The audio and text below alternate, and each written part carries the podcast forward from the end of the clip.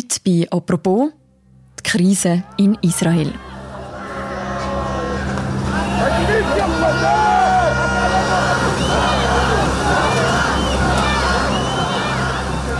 Der israelische Ministerpräsident Benjamin Netanyahu hat vor Wochen eine Justizreform angekündigt.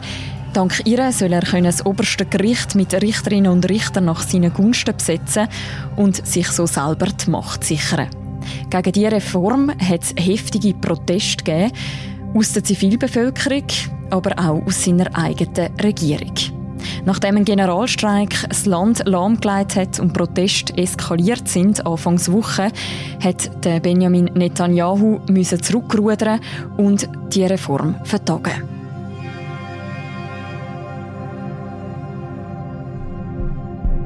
Wie hat es so weit können kommen?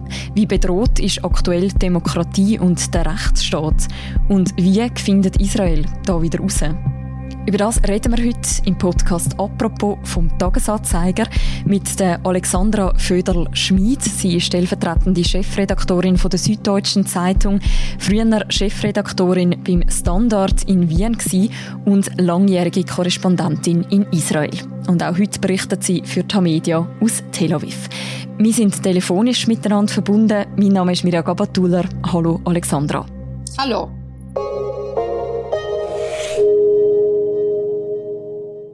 Alexandra, du bist gerade in Tel Aviv. Wie viel nimmst du von der aktuellen Protest wahr? Es ist natürlich abgeflaut im Vergleich zu den doch sehr massiven Protesten, die es Anfang der Woche gegeben hat. Vor allem am Montag war sehr, sehr viel los auf den Straßen. Es ist aber auch gestern Abend zum Beispiel hier in Tel Aviv noch vereinzelt zu Protestaktionen gekommen rund um den Habiba-Platz. Äh, man sieht Menschen auf der Straße mit Fahnen.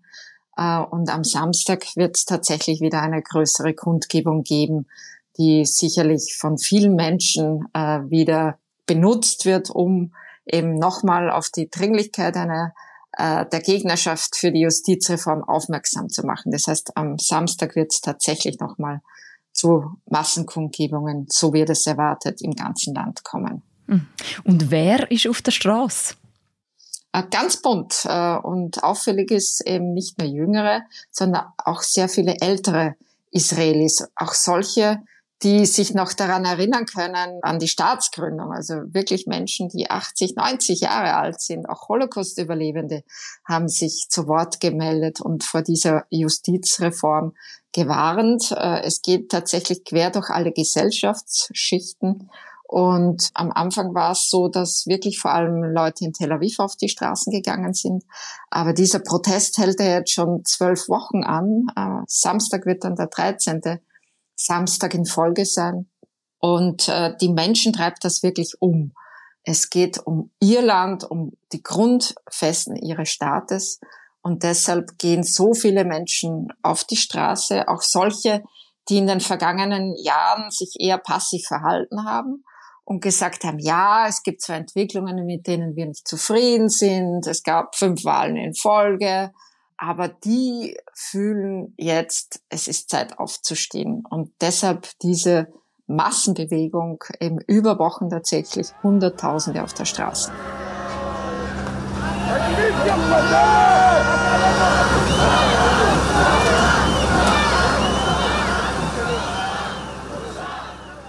Du hast gesagt, die Proteste halten schon seit Wochen an. Es geht um die geplante Justizreform. Was genau macht Menschen daran so wütig? Dass einfach die Gewaltentrennung eigentlich ausgehöhlt werden soll. Also es geht im Kern darum, dass die Justiz weniger Macht haben soll. Das heißt, im Parlament soll man mit Mehrheit Urteile aufheben können. Also etwas, was äh, wirklich in einem Rechtsstaat ja mehr als ungewöhnlich ist und eben tatsächlich die Demokratie und als solche versteht sich Israel und die Israelis sind ja auch sehr stolz darauf, dass sie, so bezeichnen sie sich, die einzige Demokratie im Nahen Osten haben. Also dass das jetzt unterhöhlt werden soll. Und das andere Zentrale ist, dass Richterernennungen mit Mehrheit von der Regierung äh, erfolgen sollen. Das heißt, äh, bei Bestellungen soll die Regierung tatsächlich das letzte Wort haben. Und ein weiterer Baustein, und der ist schon durch, ist, dass der Ministerpräsident nicht mehr so einfach äh, abgesetzt werden kann. Hintergrund ist ein sehr persönlicher. Benjamin Netanyahu, der jetzt äh, zum sechsten Mal eine Amtszeit als Ministerpräsident absolviert, steht vor Gericht in drei Prozessen. Es geht um Korruption. Er ist wegen Bestechlichkeit unter anderem angeklagt. Und durch dieses Gesetz, und das ist als erstes auch schon durch das Parlament gegangen mit Mehrheit, durch dieses Gesetz wird eine Absetzung erschwert. Das heißt, bisher ist es so, dass ein Ministerpräsident im Falle einer Verurteilung zurücktreten muss. Und das ist jetzt aufgehoben und er könnte nur noch abgesetzt werden aus äh, gesundheitlichen Gründen äh, zum Beispiel aber nicht mehr wegen eines Gerichtsverfahrens. Und das war Netanyahu natürlich ein sehr großes persönliches Anliegen. Und man muss auch wissen, also warum die Justiz so im Zentrum steht, dass eben auch andere Regierungsmitglieder ja den Gerichtssaal von innen kennen. Also zum Beispiel der Minister für öffentliche Sicherheit, Ben Queer, ist verurteilt wegen Anstachelung zum Rassenhass und Unterstützung einer terroristischen Vereinigung, also sehr ungewöhnlich. Und der Minister, der Finanzminister werden soll, ist auch schon verurteilt, unter anderem wegen Steuerhinterziehung.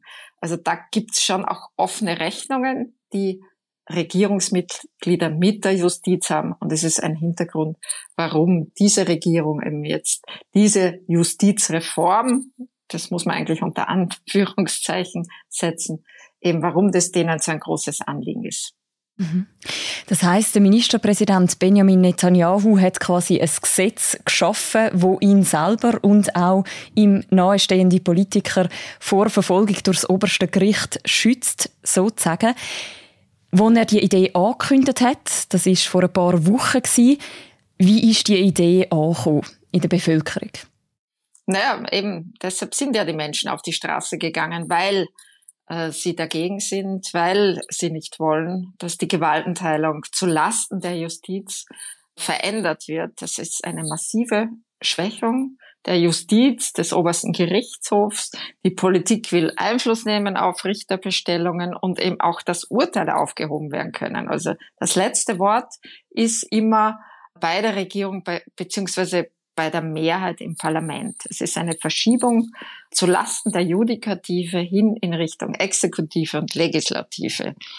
Und die Regierung sagt, die Koalition und ihre Partner, wir sind gewählt und wir können das jetzt verändern.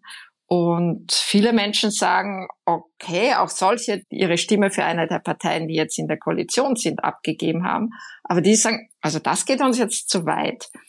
Und äh, diese Machtprobe eben zwischen einer Zivilgesellschaft, die begonnen hat zu demonstrieren, und eben den Politikern hat halt jetzt ihren Höhepunkt erreicht. Und was tatsächlich jetzt passiert ist in den vergangenen Tagen, also vor allem äh, in der Nacht von Sonntag auf Montag, dass eben klar geworden ist, dass auch ein Regierungsmitglied, und zwar der Verteidigungsminister, sich äh, jetzt den Stimmen angeschlossen hat und einen Stopp der Justizreform gefordert hat. Und was hat Netanyahu gemacht? Er hat ihn entlassen. Und äh, damit ist klar, eben, er hat es begründet, der Minister Joachim Galant, damit, dass die Sicherheit des Landes gefährdet ist. Und wenn ein Verteidigungsminister, der in Israel zweifelsohne das mhm. wichtigste Regierungsmitglied ist, neben dem Ministerpräsident, sagt, die Sicherheit ist gefährdet, weil eben sehr viele Reservisten aus Protest gegen diese Justizreform den Dienst verweigern, dann sagt das sehr viel aus und hat eine Signalwirkung. Und es ist tatsächlich so, diese Proteste werden jetzt sehr stark auch von ehemaligen Militärs angeführt, also die sich diesen Protesten angeschlossen haben. Aber darüber hinausgehend, also es gibt so, dann so kleinere Demonstrationen. Gestern waren Physiotherapeuten für die Demokratie auf der Straße. Also da, da bilden sich auch kleinere Gruppierungen. Und wie gesagt, auch Holocaust-Überlebende haben einen offenen Brief geschrieben und protestiert. Also es ist mittlerweile eine sehr, sehr breite Bewegung, die ähm, viele Teile dieser Gesellschaft erfasst hat. Das heißt, Benjamin Netanyahu hat mit diesen Plänen nicht nur Zivilgesellschaft gegen sich aufgebracht, sondern zum Beispiel auch militärische Kreise bis zum Verteidigungsministerium. Es gibt ja aber auch Kreise, wo die Justizreform durchaus auf Anklang gestoßen ist. Absolut. Und die sind auch auf die Straße gegangen. Also am Montag, als eben dann äh, nach der Entlassung des Verteidigungsministers eben wirklich breite Teile der Bevölkerung auf die Straße gegangen sind. Und, das war auch bemerkenswert, zum ersten Mal in der Geschichte die Gewerkschaft einen spontanen Generalstreik ausgerufen hat am Vormittag. Also da stand der Gewerkschaftschef umringt von Wirtschaftsvertretern und hat gesagt, ab sofort Generalstreik. Und binnen Minuten war der Flughafen Ben Gurion, also die Abflüge wurden gestrichen. Das heißt, es konnten keine Maschinen mehr abheben. Und nach und nach wirklich äh, das hat sich binnen Stunden hat sie das im ganzen Land verbreitet. Die Börse wurde geschlossen. Also alle Teile, Behörden haben zugemacht. Das hat sich so verbreitet. Der Montag war wirklich ein entscheidender Tag, wo man gesehen hat, wie breit dieser Protest ist. Und der ist natürlich dann auch von der Straße in die Betriebe mit Unterstützung der Wirtschaftsleute, mit Unterstützung der Gewerkschaften. Also diese Allianz auch zwischen Wirtschaft und Gewerkschaft, die sich da am Montag gezeigt hat. Das war einzigartig und neu und zeigt eben die Breite dieser Protestbewegung. Aber tatsächlich entscheidend war, dass sich der Verteidigungsminister eben dahingestellt hat und als erstes Regierungsmitglied, als erstes Mitglied der Partei von Benjamin Netanyahu eben sich den Protesten angeschlossen hat. Aber es gingen dann am späten Nachmittag auch die anderen Gruppen auf die Straße. Auch da waren Tausende die sich aufgemacht haben nach Jerusalem. Also da standen vor dem Parlament 100.000, die eben ihre Gegnerschaft zur Justizreform zum Ausdruck brachten. Und auf der anderen Seite auch mehrere tausend, vor allem auch Anhänger der rechten Parteien, die mobilisiert wurden und die sich da auch in diesen Konflikt eingeschaltet haben und ihre Meinung zum Ausdruck gebracht haben diese Meinung deckt sich natürlich mit der Regierung und auf diese Gruppierung, dass die eben auch protestieren, hat dann Benjamin Netanyahu am Abend in seiner Erklärung, als er eine Pause äh, angekündigt hat, aber kein Aus für die Justizreform auch Bezug genommen. מתוך אחריות לאומית, מתוך הרצון למנוע את הקרע בעם, החלטתי להשהות Genau, am Montag war ja der Benjamin Netanyahu an einem Punkt, gewesen, wo er auf all diese Ereignisse hätte müssen reagieren Er hat am Montag geredet von einem drohenden Bürgerkrieg im Land. Er hat gesagt, dass er möchte die Justizreform nochmal verschieben und nochmal in einen Dialog gehen. Was ist von diesen Aussagen zu halten? Es ist ganz klar, dass er gesagt hat, Verschiebung, aber er hat keinerlei inhaltliche Zugeständnisse gemacht. Also schon gar kein Aus, was die Gegner eigentlich verlangen. Aber es hat sich dann sofort der Präsident eingeschaltet, Isaac Herzog, der ja schon im Vorfeld Kompromissvorschläge gemacht hat, mit einem dramatischen Appell sich auch an Netanyahu gewandt hat, auch öffentlich der hat dann sofort äh, agiert und gleich für den nächsten Tag am Abend Vertreter der Parteien, auch der Opposition, zu sich eingeladen, ein erstes Gespräch geführt. Jetzt noch einmal eine weitere Runde. Also er hat sofort versucht, diesen Ball aufzunehmen und etwas anderes äh, Bemerkenswertes ist passiert.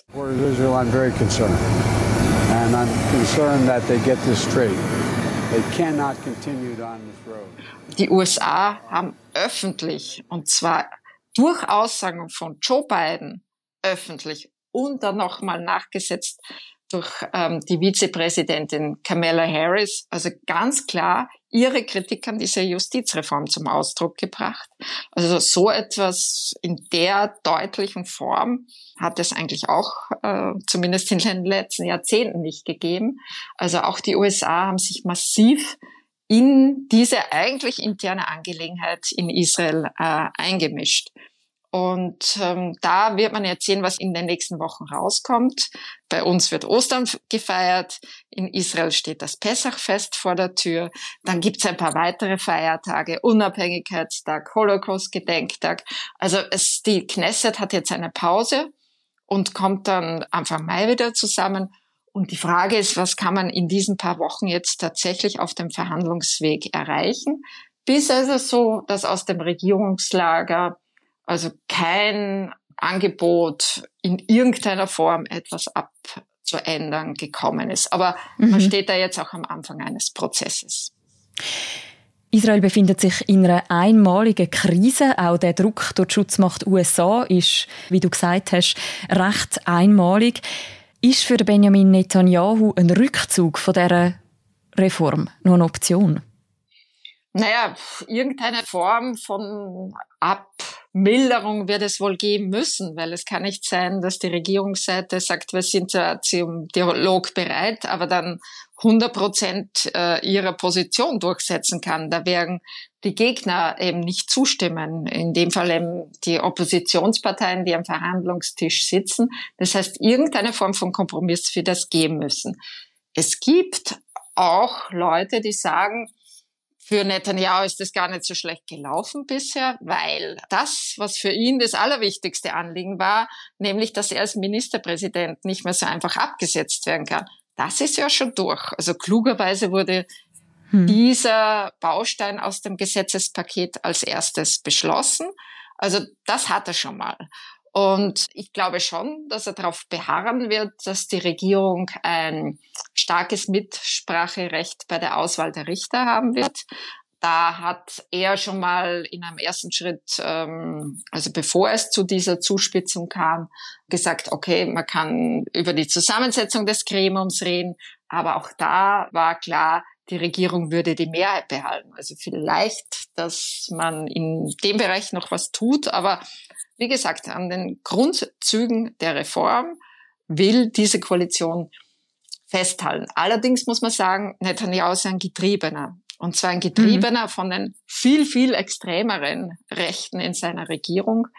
Und man könnte schon auch annehmen, dass er bereit wäre zu Zugeständnissen, aber dann ist halt die Frage, ob diese Koalition noch hält.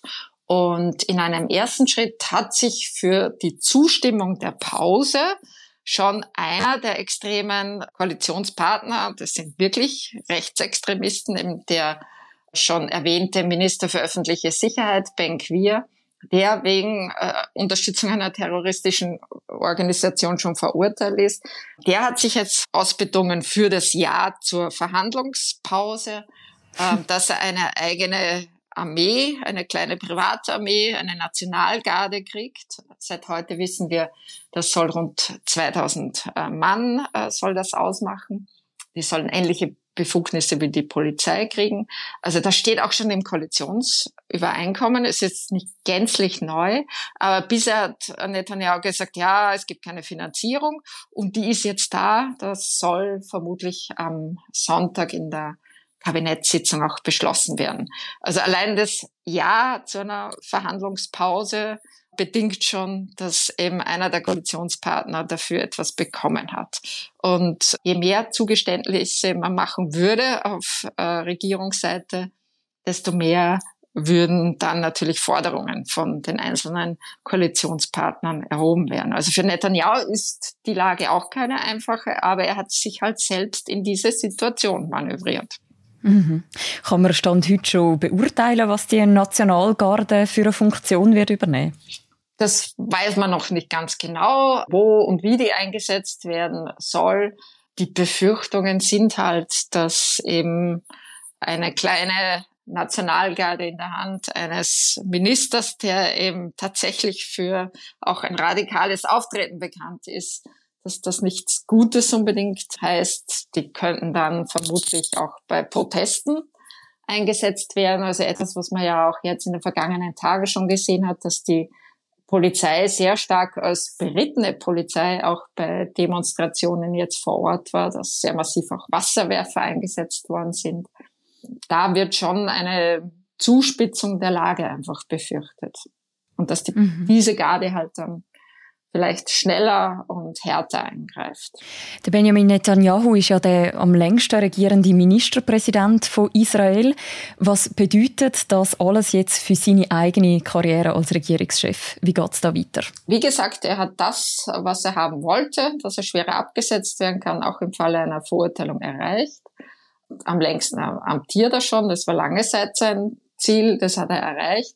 Er hat schon auch jetzt ein bisschen sich überschätzt. Also er hat nicht damit gerechnet, dass dieser Protest so massiv ausfallen wird und vor allem, dass ihm auch eigene Leute in den Rücken fallen. Er heißt ja, also er wird genannt als König Bibi, weil er halt so wirklich absolut herrscht, äh, auch mit seiner Frau Sarah, die ja auch eine prominente öffentliche Rolle spielt. Aber er, er wurde auch immer als Magier bezeichnet, als einer, der ja, es versteht, taktisch, geschickt, immer so in dieser sehr, sehr schwierigen Gemengelage einen Weg zu finden. Und jetzt merkt man zum ersten Mal, dass er sich offensichtlich verschätzt hat. Er hat äh, gedacht, dass, so hieß es, bei der Justizreform, das ist wie ein Pflaster, tut einmal weh, wenn man es abreißt, aber es wird schon akzeptiert werden und wir ziehen das durch. Und jetzt merkt man, oh, da hat er offenbar nicht mehr ganz das richtige Gespür und ein bisschen so scheint als ob der Magier da auch seine Kraft etwas verloren hat. Mhm. Man hat die Proteste, man hat die rechtsextremen Kräfte in der Koalition von Benjamin Netanyahu, wo auch äh, eine Rolle spielen.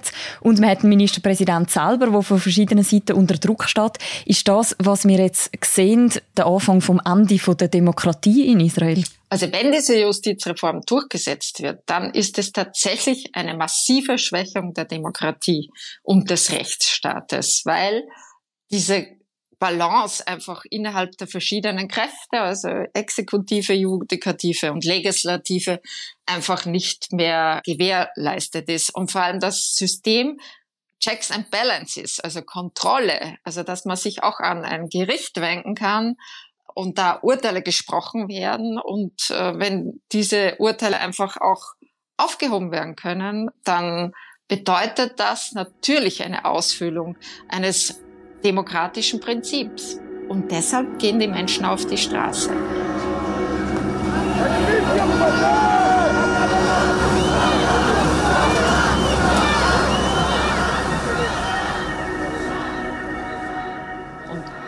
Israelis sagen immer, wir sind stolz darauf, wir sind die einzige Demokratie im Nahen Osten. Jetzt, klar, es gibt die Besatzung im Westjordanland und so weiter, aber das ist die Selbstwahrnehmung der Israelis. Und auf diese demokratischen Werte sind sie stolz. Und äh, die sehen sie einfach bedroht. Und das ist der Grund, warum einfach wirklich auch Menschen, die mit Politik jetzt nicht so viel am Hut haben, äh, auf die Straße gehen, weil es um ihre Grundlagen geht, um die Grundlagen ihres Staates.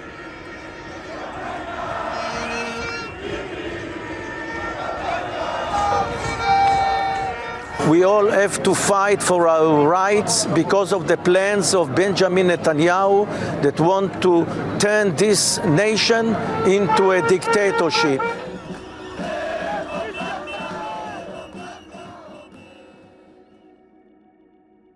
Inwiefern zeigt sich da auch die Polarisierung, die in der israelischen Gesellschaft vielleicht auch schon vor der Justizreform vorhanden war? Natürlich gab es diese Polarisierung schon früher.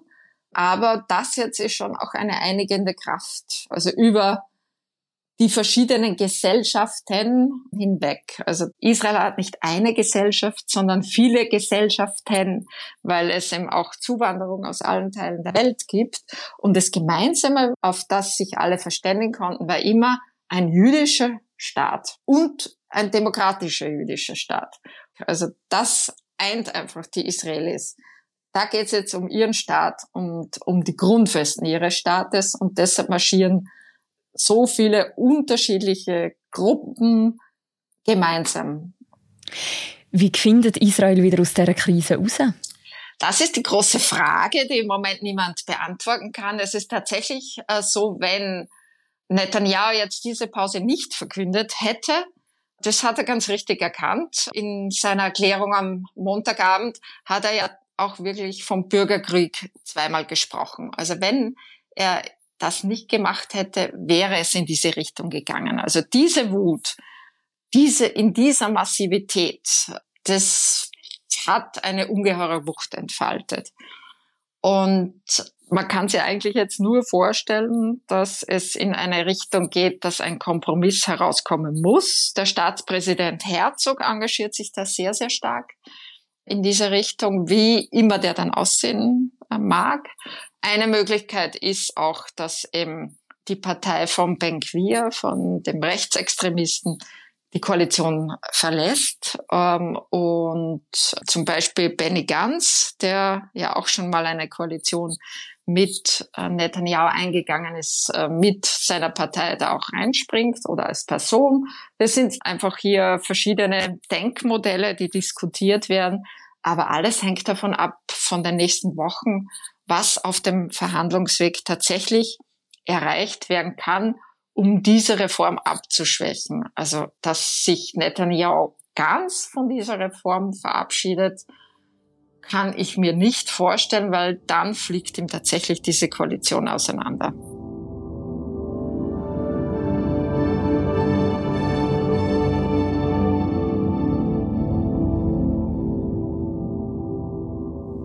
Danke vielmals für die Einschätzungen aus Israel, Alexandra. Gerne.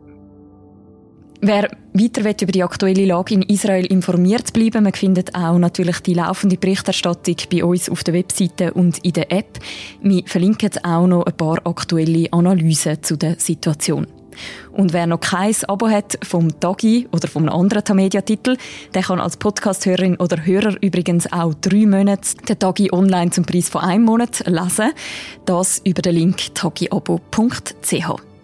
Und die nächste Folge vom Podcast «Apropos», die hören ihr am Montag wieder. «Apropos» wird moderiert von Philipp Loser im Wechsel mit mir, der Mirja Gabatuller und Laura Bachmann ist unsere Produzentin. Bis dann, macht's gut. Ciao miteinander.